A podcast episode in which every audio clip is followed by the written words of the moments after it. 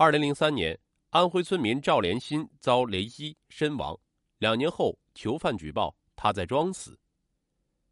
二零零五年，安徽萧县无集子村发生了一件怪事我的天哪！你你是人是鬼？赵连新，是你吗？你不是被雷劈死了吗？村民马六金见到眼前这个体态瘦弱的男子，被狠狠的吓了一跳，差点摔倒在地上。你别声张，小心被人听到。赵连新连忙给马六金使了眼色，示意他保持镇定。马六金本来约了朋友赵连国打麻将，刚进家门便被屋里的神秘男子吓了个半死。这名男子正是两年前惨遭雷电劈死的赵连新。当时他在所有亲戚朋友的目睹下下葬，尸体还埋在棺材里。如今为何出现在堂哥赵连国家中？难道？人死真的能复生吗？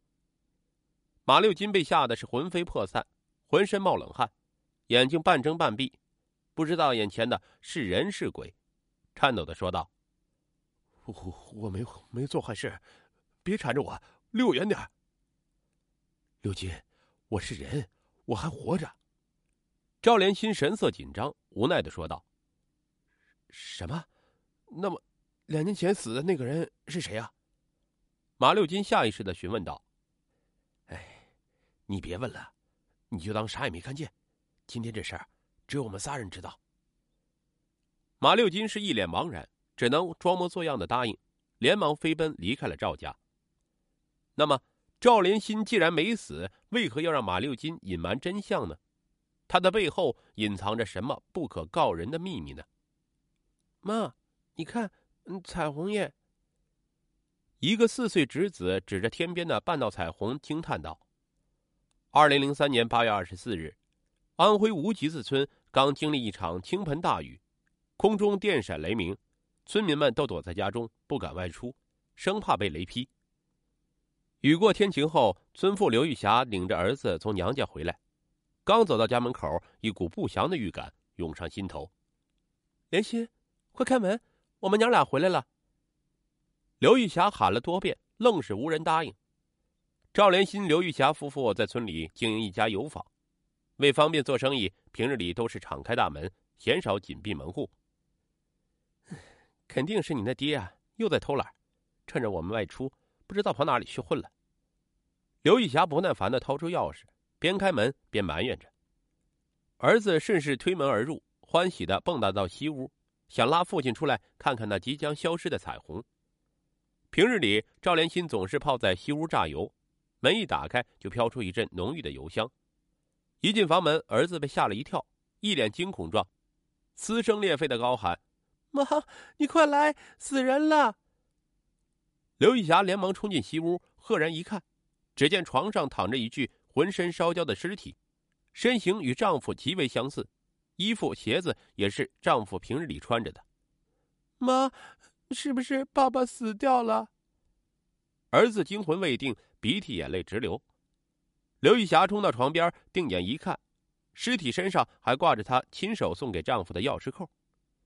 一瞬间，刘玉霞瘫倒在地，绝地的哀嚎起来，拼命的哭喊着：“莲心呐，你怎么忍心丢下我们娘俩呀？”待情绪稍微平复一点，刘玉霞才将儿子寄在邻居家。自己火速跑到村支书家里，简单的描述了事情的经过。村支书意识到事情的严重性，立即报了警，并疏散了命案的围观群众。伴随着几声刺耳的警笛声，警察、法医迅速赶至现场。经警方取证、法医鉴定后，终于得出结论：赵连新于八月二十三日雷雨夜被雷电劈死，属于意外事故。就这样，刘玉霞忍痛操办了赵连新的葬礼。丧礼当天，包括赵连国、马六金等村民都纷纷前来吊唁，亲眼看着赵连新的棺材入土下葬。哎，警察同志，听说举报犯人可以减刑，是吗？马六金戴着手铐，贼眉鼠眼的环视四周，不安的询问着警方。二零零五年，马六金因盗窃罪被抓进派出所，即将面临牢狱之灾。情急之下，他打算说出赵连新的秘密，以求自保。只要你说的符合事实，法院会酌情减刑。警方原以为他要供出盗窃的同伙，便准备洗耳恭听。警察同志，你别吓到。两个月前，我在赵连国家看到了赵连新，他还没死。马六金神叨叨的描述着当时的场景，流露出一副不可思议的神情。赵连新，他不是已经下葬了吗？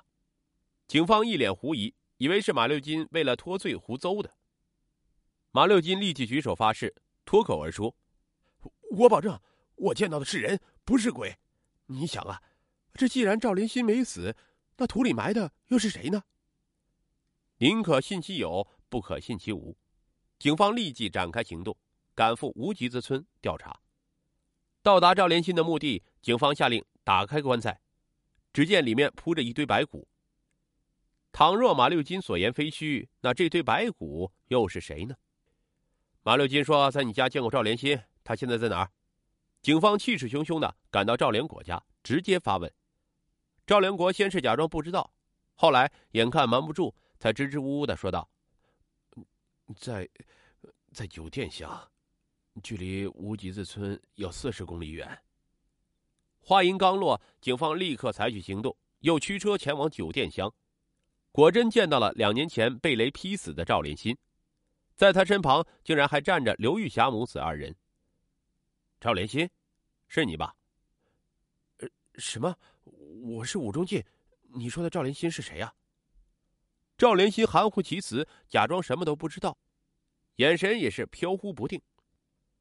这时，一个名叫武明汉的老人听到声响，连忙从屋里走出来，挡在了赵连新跟前，维护道：“他是我儿子武中进。”不是什么赵连新，不信你看户口本是啊是啊，警察同志，你们抓错人了吧？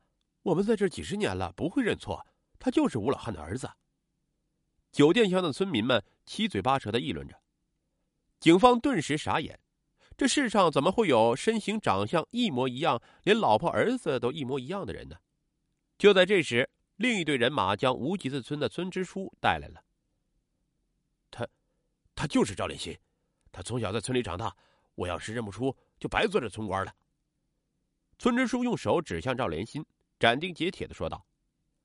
赵连新眼看事情瞒不住，只好低头坦白：“对，我是赵连新。”警方当即为其戴上手铐，带到了派出所审问。赵连新，当年死的那个人是谁？审讯室里，警方严肃的问道。是村里的流浪汉，我们都叫他憨子。他的脑袋不清楚，智商有点问题。他为什么会死？又是怎么死的？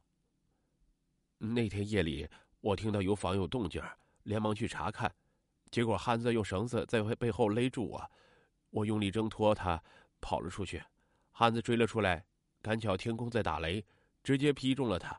我很害怕，就直接跑了。几天后。我偷偷回来才知道，村里已经给我办了葬礼。你没死，为何不跟村里人说清楚？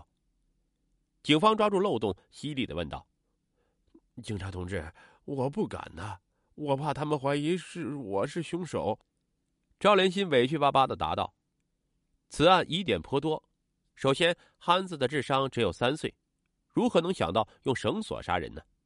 其次，憨子的遗体最终出现在西屋的床上。”而非赵连新口中的有访。最后，如果赵连新真的无罪，直接坦然面对调查即可，为何要主动放弃身份四处逃亡呢？